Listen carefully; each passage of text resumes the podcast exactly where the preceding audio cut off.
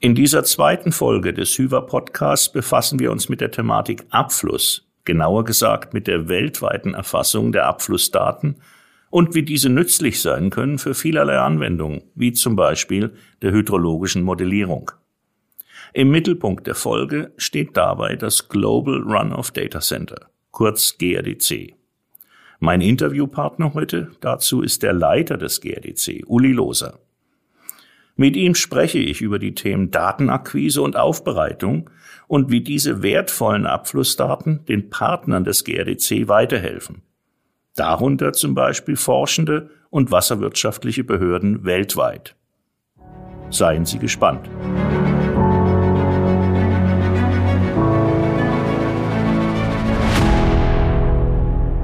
Willkommen bei den Hywa-Wassergesprächen der Fachzeitschrift Hydrologie und Wasserbewirtschaftung.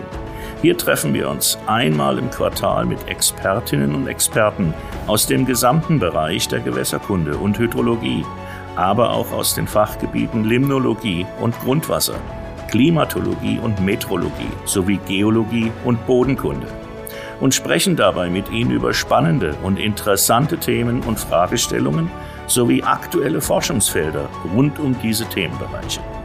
Mein Name ist Dr. Thomas Lüllwitz, Hydrologe mit Abschluss an der Colorado State University USA, seit 1993 an der BFG und seit 2016 Schriftleiter der HYVA.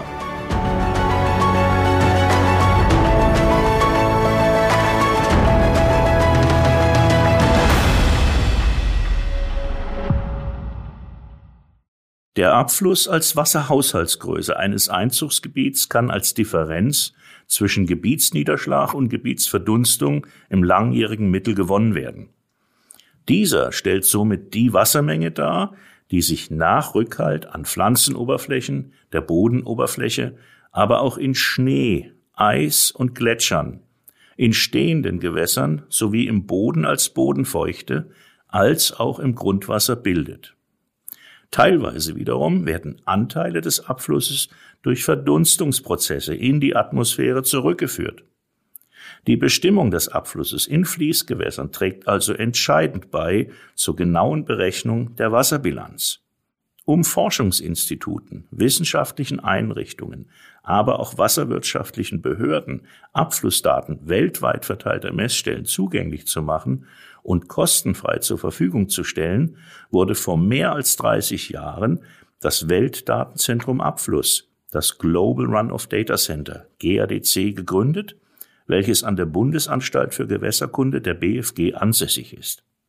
Mit Uli Loser, dem Leiter des GRDC, spreche ich heute über diese Wasserhaushaltsgröße Abfluss und wie das GRDC weltweit mit seinen Partnern zusammenarbeitet, um diese wichtigen Daten für die wissenschaftliche Gemeinschaft, aber auch für andere Institutionen bereitzuhalten. Lieber Uli, wir kennen uns persönlich so beruflich seit mehr als 30 Jahren und ich freue mich nun im Podcast Wassergespräche darüber, über dein jetziges Arbeitsfeld mit dir zu sprechen. Für alle, die das Weltdatenzentrum Abfluss nicht kennen, aber auch nochmals für die, denen es bekannt ist. Was macht ihr und was sind die wichtigsten Aufgaben? Thomas, ähm, als Datenzentrum sehe ich eine der Hauptaufgaben natürlich die Vernetzung der Datenlieferanten und der Datenproduzenten mit den Datennutzern. Das gilt auch für das GRDC. Die Datenbeschaffung ist natürlich eine der Hauptaufgaben und hier sind in erster Linie die nationalen hydrologischen Dienste unsere äh, Datenlieferanten rund um die Welt. Dann, nachdem wir Daten erhalten haben, erfolgt eine Plausibilisierung der Zeitreihen und der Stationsmetadaten, bevor die Daten in einem standardisierten Format in die Datenbank eingelesen werden. Natürlich wollen wir nicht nur Daten in der Datenbank haben, sondern wollen diese dann natürlich den, den ähm, als qualitätsgeprüfte Abflussdaten den Nutzern zur Verfügung stellen. Jetzt werden ja in Fließgewässern und Strömen ja oft auch mit dem Messen des Abflusses andere Parameter wie Temperatur oder Sauerstoff mit erfasst, aber auch physiochemische Parameter. Wieso sammelt dann das GRDC nur Abflussdaten, aber auch nicht andere gewässerkundliche Daten? GRDCs primäre Zuständigkeit sind Abflussdaten, da hast du recht. Aber es ist eine Komponente des hydrologischen Kreislaufes. Es gibt weitere globale Datenzentren. Hier möchte ich nennen zum Beispiel Global Precipitation Climatology Center für den Niederschlag, IGREC ähm, für den Grundwasser, GEMSTAT für Wassergüte und Hydrolayer für Wasserstände in Seen und Stauseen, die andere Komponenten des hydrologischen Kreislaufes erfassen. Ob das GRDC in Zukunft Wasserstände erfasst, ist letztendlich eine Ressourcenfrage. Die Daten, die nun in die GRDC-Datenbank einfließen, die werden von den verschiedenen nationalen hydrologischen Diensten auf Eigeninitiative ja zur Verfügung gestellt. Wie zuverlässig läuft die Datenzulieferung an das GRDC denn ab? In der Regel gibt es nur sehr wenig Länder, die in Abständen Daten freiwillig an das GRDC liefern. GRDC äh, betreibt eine opportunistische Datenakquise. Das heißt, wenn man auf äh, Konferenzen oder Workshops äh, Vertreter von hydrologischen Diensten trifft, werden diese entsprechend um Daten gebeten und das wird dann mit einer offiziellen Datenanfrage gefolgt. Und dann entstehen oft langwierige Korrespondenzen, bevor es zu Datenlieferungen kommt. Und auch eine langfristige Korrespondenz über mehrere Jahre ist nicht notwendig eine Garantie für eine Datenlieferung. Einige Länder verweisen auch auf ihre Datenportale, an denen das GRDC die Daten beziehen kann. Aber hier brauchen wir erst die Zustimmung, bevor diese Daten in die GRDC-Datenbank eingepflegt werden und den Nutzern zur Verfügung gestellt werden. Das Problem in vielen Ländern ist, dass, es wir, dass wir es mit mehr als einem Ansprechpartner zu tun haben. Hier kann man zum Beispiel an die Bundesrepublik denken, 16 Landesbehörden und dann noch die Wasser, ähm, äh, Wasserstraßen- und Schifffahrtsverwaltung. Einige Länder gewähren uns auch zu ähm, den direkten Zugriff auf ihre Datenbanken, was unsere Aufgabe dann relativ einfach gestaltet. Und ich nehme an, dass das in Zukunft mehr und mehr auftreten wird. Du, du hast jetzt sehr gut die verschiedenen Zuständigkeiten erwähnt und dargestellt. In welchem Turnus werden die Daten erhoben und in welcher Regelmäßigkeit erhaltet ihr diese Daten? Äh, monatlich oder jährlich? Der Idealzustand für das GRDC ist zu diesem Zeitpunkt, dass die Erfassung in jährlichen Abständen erfolgt. Hier geht es um qualitätsgeprüfte, also Jahrbuchdaten. Und in vielen Fällen klappt es mit der Prüfung bei den hydrologischen Diensten nicht, dass diese äh, innerhalb von Jahresfrist äh, abgeleistet wird. Das GRDC hat nicht die Absicht, alle hydrologischen Stationen von allen Ländern der Welt zu erfassen. Wir beschränken uns auf gewisse Stationen, die äh, gewisse Kriterien erfüllen sollen.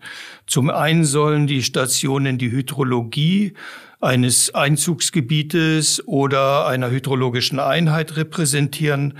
Zum Zweiten sollten die Stationen im Mündungsbereich von Flüssen sein, um den Frischwassereintrag in die Weltmeere zu erfassen, natürlich außerhalb des Gezeitenbereiches. Und äh, die dritte Kategorie an Stationen, die wir gerne bei uns haben, das sind Flüsse mit relativ wenig anthropogenen Einflüssen, um dort eventuell ähm, Änderungen und Klimasignale ablesen zu können. Zusätzlich erfüllt das GRDC auch eine äh, Archivaufgabe, äh, sogenannt Data Rescue, weil es gibt einige Länder, die relativ uns, unstabile Datenvorhaltung äh, pflegen und dann äh, im Krisenfall oft ihre gesamte hydrologische Datenbank verlieren. Und wir haben bereits wieder einigen Ländern ähm, geholfen, ihre Daten zurückzubekommen. Das heißt, die Daten, die sie vorher an uns geliefert haben. Nun gibt's ja für die Bereitstellung der Abflussdaten keinerlei Vergütung oder Provisionen, ähm, auch nicht an, an wirtschaftlich weniger entwickelte Länder. Wie lässt sich dann von euch der kontinuierliche Datentransfer dennoch aufrechterhalten? Es ist wichtig, in den unterschiedlichen Ländern Ansprechpartner zu haben. Hierzu ist eine umfangreiche Kontaktpflege äh, sehr, äh, sehr wichtig, um eine Vertrauensbasis aufzubauen. Das Problem ist, dass es oft Wechsel gibt und dann kann man wieder von vorne anfangen und äh, Kontakte in den unterschiedlichen Ländern ausfindig machen und mit der Kontaktpflege anfangen. Ansprechpartner in den unterschiedlichen Ländern sind von kardinaler Bedeutung für die Datenakquise. Hierzu haben wir Kontakte und die müssen gepflegt werden und eine gewisse Vertrauensbasis aufgebaut werden, besonders ähm, in Ländern in Asien, aber auch in Afrika ist das der Fall. Was die Kontaktpflege natürlich erschwert, ist der ständige Wechsel des Personals. Viele Länder pflegen eine sehr restriktive Datenpolitik und somit äh, macht es das auch für uns trotz guter Kontakte unmöglich, an die Daten ranzukommen. Außerdem verlangen viele Länder äh, Geld für ihre Daten und natürlich können wir für Daten keine Gelder geben, da das von äh, WMO-Resolutionen unterbunden sein sollte. Und außerdem können wir ja nicht die Daten einkaufen und dann frei verfügbar machen. Das unterläuft ja die Geschäftsmodelle der Daten, äh, der, der hydrologischen Dienste. Welches Land hat die größte Anzahl an Messstationen, die Daten für das GRDC liefern?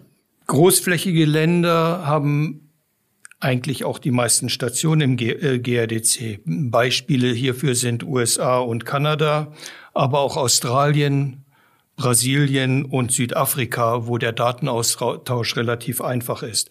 Es gibt aber auch weiter ähm, andere große Länder, wo der Datenaustausch nicht so gut klappt und auch besonders die Aktualisierung der Daten ähm, ist dort oft sehr verzögert oder gar nicht möglich.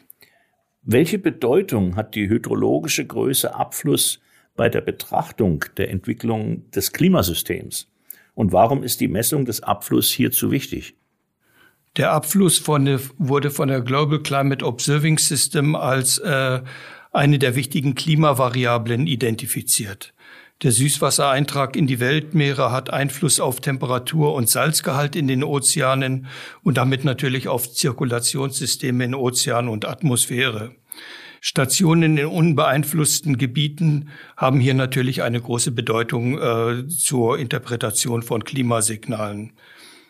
Historische Beobachtungen der Wasserstände sind natürlich schon seit langem wichtig für die Wasserbewirtschaftung, für Transport, Anlegen von Siedlungen und Wegen und ähm, äh, auch das Flößen von Hölzern, wenn man das historisch äh, betrachtet. Zum Beispiel die älteste Pegelstation am Nil hat einen großen Einfluss auf, äh, auf den Bewässerungszyklus äh, am unteren Nil. Äh, während der Überflutung wurden der, dort die wurde dort Ton abgelagert und äh, Sediment abgelagert und hat die Felder gedüngt. Somit äh, war natürlich die Beobachtung von großer Bedeutung. Heute ist natürlich die Beobachtung auch wichtig für die Wasserressourcenverteilung zwischen den unterschiedlichen Nutzergruppen wie Ökologie, Landwirtschaft, Energie, Industrie, äh, menschliche Nutzung und Erholung. Außerdem werden die Daten natürlich auch erhoben für hydrologische Modellierung, Daten zu äh, Modellierungskalibrierung und Validierung, aber auch als Input in die hydrologischen Daten, ähm, in die hydrologischen Modelle meine ich natürlich. Und wo wird denn innerhalb eines Flussgebietes oder Flusssystems der Abfluss, der für das GRDC wichtig ist, denn dann gemessen? Abflussmessungen ähm, werden gemessen da, wo der Querschnitt des Flusses, das Profil bekannt ist und äh, der, der, die Abflussmessung erfolgt aus dem bekannten Querschnitt der Fließgeschwindigkeit und dem Wasserstand. Somit kann man hier eine Wasserstandsabflussrelation äh, herstellen und somit anhand des Wasserstandes de, de, den Abfluss bestimmen. Natürlich sind hier markante Bezugspunkte, stabile Querprofile von Bedeutung, wie zum Beispiel an Brücken oder aber auch an Wehren. In kleineren Bächen werden oft äh, Messwehre speziell gebaut zur Erfassung der, des Abflusses. Jetzt zum GRDC ganz konkret. Was ist das Alleinstellungsmerkmal vom GRDC? Welche Relevanz hat es denn mit seinen mitunter wirklich langen Zeitreihen an Abflussmessungen für Industrie, wie du vorhin gesagt hast, Wirtschaft, aber auch natürlich für die Wissenschaft? Beim GRDC haben wir die umfangreichste globale Abflussdatenbank. Zurzeit haben wir knapp 11.000 Stationen aus 160 Ländern mit einer durchschnittlichen Zeitreihenlänge von 46 Jahren. Mit diesem Datenbestand wurden wir auch in den WMO-Klimadatenkatalog aufgenommen. Eine besondere Auszeichnung für das GRDC und sicherlich ein Alleinstellungsmerkmal in, in Bezug auf ähm, die hydrologischen Abflussdaten. Ähm, das macht natürlich diesen Datensatz besonders interessant für die Wissenschaft. Und hier werden die GRDC-Daten äh, als Eingangsdaten für hydrologische, klimatologische Modelle benutzt, wie ich bereits erwähnte, und zur Kalibrierung dieser, äh, dieser Modelle. Natürlich kommt auch aus der Satelliten-Community äh, große Anfragen für unsere Daten, dort, da, damit auch Radar- und gravimetrische Daten äh, zur Messung von und Verteilung von Wasserressourcen erfasst werden die Verfügbarkeit von Wasserressourcen für industrielle Standorte und eine sichere Standortswahl ist auch wichtig. Welche zeitliche Auflösung haben denn die Daten und wie weit in die Vergangenheit gehen die Aufzeichnungen zurück? Und für wen sind die unterschiedlich zeitlichen Auflösungen der Abflussmessungen wichtig? Zum Beispiel die Datengrundlage für, sagen wir, Flussgebietsmodellierer. Die unterscheiden sich ja für zum Beispiel Klimamodellierer. Ja, ähm, beim GRDC sammeln wir primär Tages- und Monatswerte. Ähm, aber leider können uns große Teile Asiens und Afrikas keine Tageswerte zur Verfügung stellen.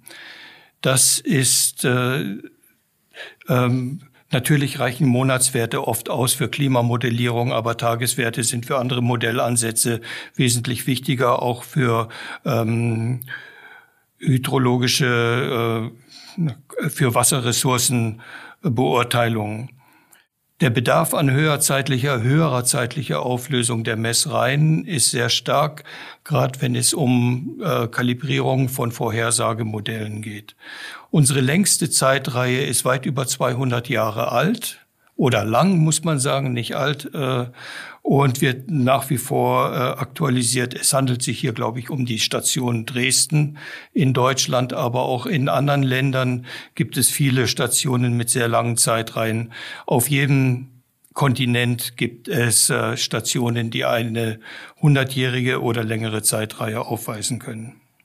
Du hast jetzt vorhin eine ganze Reihe schon von äh, internationalen Organisationen genannt.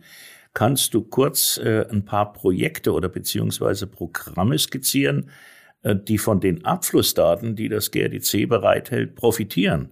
Das GRDC hat ja mit die Aufgabe, die Organisationen, ähm, die mit Wasser zu tun haben, also im Rahmen der UNO zu unterstützen. Und hier zum Beispiel bei der WMO gibt es das World Climate Research Pro Programm. Und hier unterstützen wir mit unseren Daten äh, Studien zur Arktis, zur arktischen Hydrologie, aber auch Monsunsysteme. Bei äh, dem Global Climate Observing System hatten wir ein Projekt, wo es um die Quantifizierung des globalen Wasserhaushalts ging, äh, zu dem wir dann auch mit unseren Daten beigetragen haben. Viele Forschungseinrichtungen nutzen GRDC-Daten für ihre ähm, Studien an Klima, an Hydrologie, Ozeanographie, Wasserressourcenplanung und dergleichen. Und es sind auch viele Studierende und Promovierende äh, daran interessiert, ihre Arbeiten mit Daten aus dem GRDC zu, ähm, ähm, zu bearbeiten. Circa 90 Prozent der Anfragen, die zu, ans GRDC gerichtet werden, kommen von Universitäten oder Forschungseinrichtungen. Das ist das eine. Das andere, als globales Datenzentrum sind wir natürlich besonders stolz, dass wir in den letzten zwei Jahren Daten an über 130 Länder geliefert haben und dort überwiegend an Universitäten. Also es ist nicht nur im ähm, im Norden, im globalen Norden Interesse an GRDC-Daten, sondern auch auf, äh, äh, an vielen anderen, in vielen anderen Ländern im globalen Süden. Dann nur eine ganz andere Frage, Uli. Weshalb wurde das GRDC konkret zum GRDC mit seiner Gründung im Jahr 1988 an der Bundesanstalt für Gewässerkunde etabliert? Denn es hätte ja auch wohl an anderen hydrologischen Einrichtungen sowie in vielen weiteren Ländern eingerichtet werden können, die der Weltorganisation für Meteorologie zugehörig sind. Äh, da hätten es ja auch etabliert werden können. In den 80er Jahren hat die WMO das erste globale Atmosphärenforschungsprogramm initiiert. Und im Zusammenhang mit diesem Forschungsprogramm wurden global ähm, Abflussdaten erhoben. Nachdem die Studien abgeschlossen wurde, wollte man diesen Datensatz von knapp 3500 Stationen nicht einfach äh, wegschmeißen, will ich mal sagen, und hat ihn damals an die Uni München an Professor Baumgartner übergeben. Als Professor Baumgartner dann in den Ruhestand ging, hat man sich überlegt, was mit diesem Datensatz zu tun ist. Und der Deutsche Wetterdienst und die BFG hat sich damals sehr stark eingesetzt und mit der WMO verhandelt und äh, sich bereit erklärt, die Daten an die BFG zu holen und dort weiter zu pflegen und den Datensatz zu erweitern. Und die WMO hat dort mit äh, eingestimmt. Es gab natürlich auch andere Bewerber, die an diesem Datensatz interessiert waren. Heute haben wir gute Beziehungen zu diesen Bewerbern und wir betreiben gemeinsame Datenakquise.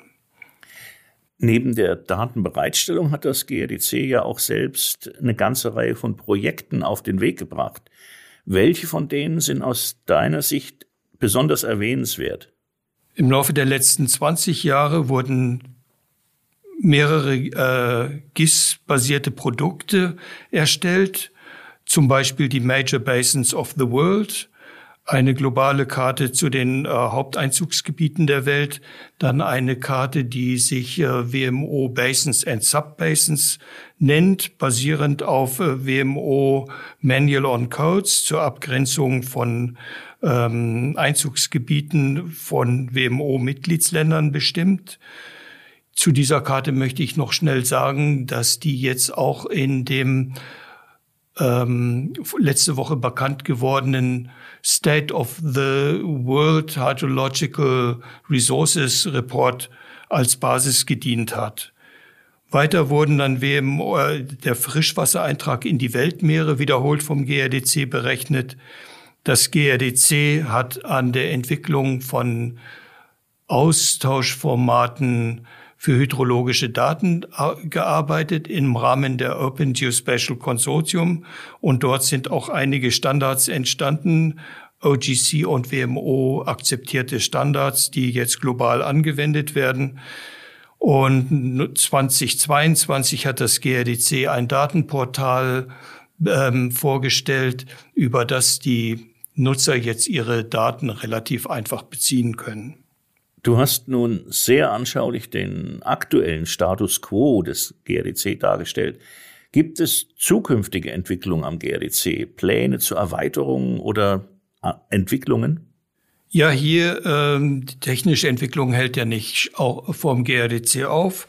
Und hier sind natürlich einige Sachen, an denen wir arbeiten. Zum Beispiel sollen diese ganzen äh, äh, GIS-Daten demnächst über Web-Applikationen verfügbar gemacht werden, äh, elektronische Schnittstellen zu Datenbanken, ähm, über die wir Daten beziehen können, aber auch elektronische Schnittstellen vom GRDC zur WMO zum Beispiel, an die wir gerne paar äh, äh, selektierte Daten zur Verfügung stellen wollen, sind in Entwicklung.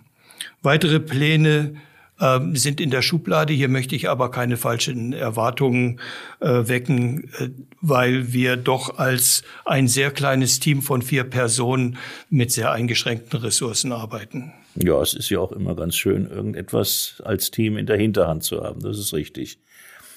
Zum Abschluss, Uli, unseres Gesprächs jetzt noch eine, eine ganz persönliche Frage. In deinem beruflichen Leben bist du ja viel in der Welt umhergekommen und hast äh, deine Expertise in zahlreichen Projekten und Institutionen einfließen lassen. Wie kam es zu diesem interessanten Werdegang von dir?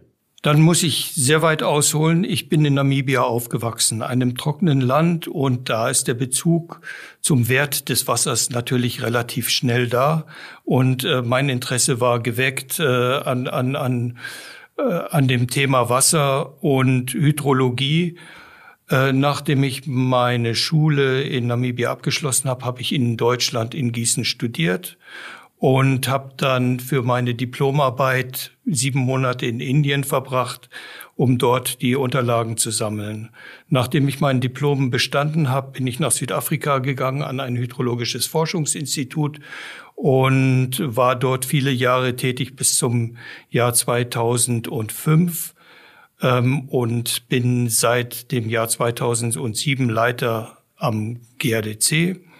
Natürlich ähm, sind die unterschiedlichen Sprachen, die ich in der Zeit gelernt habe und auch das Leben und Arbeiten in den unterschiedlichen Kulturkreisen von Vorteil, Vorteil für meine Tätigkeit jetzt am GRDC.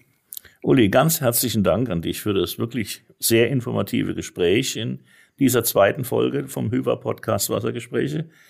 Wir haben heute von dir gehört, ähm, es ist ein Weltdatenzentrum wie das GRDC zusammen mit den anderen Weltdatenzentren für bedeutend, um gerade auch internationale hydrologische Forschung über Ländergrenzen hinweg voranzubringen. Das hast du sehr deutlich dargelegt. Die Daten des GRDCs helfen dabei, Klimaveränderungen zu erkennen, die weltweiten Wasserressourcen besser zu nutzen und vor allem bei der Kalibrierung und Validierung von Klimamodellen. In der nächsten Folge wird Professor Lukas Menzel Dozent am Geografischen Institut der Universität Heidelberg zum Thema Schneehydrologie als Gesprächspartner zur Verfügung stehen. Unter anderem wird es um die Thematik der Permafrostböden gehen, die ja derzeit mit Blick auf den Klimawandel im besonderen Fokus stehen. Sie dürfen sich also auch auf die kommende Folge freuen.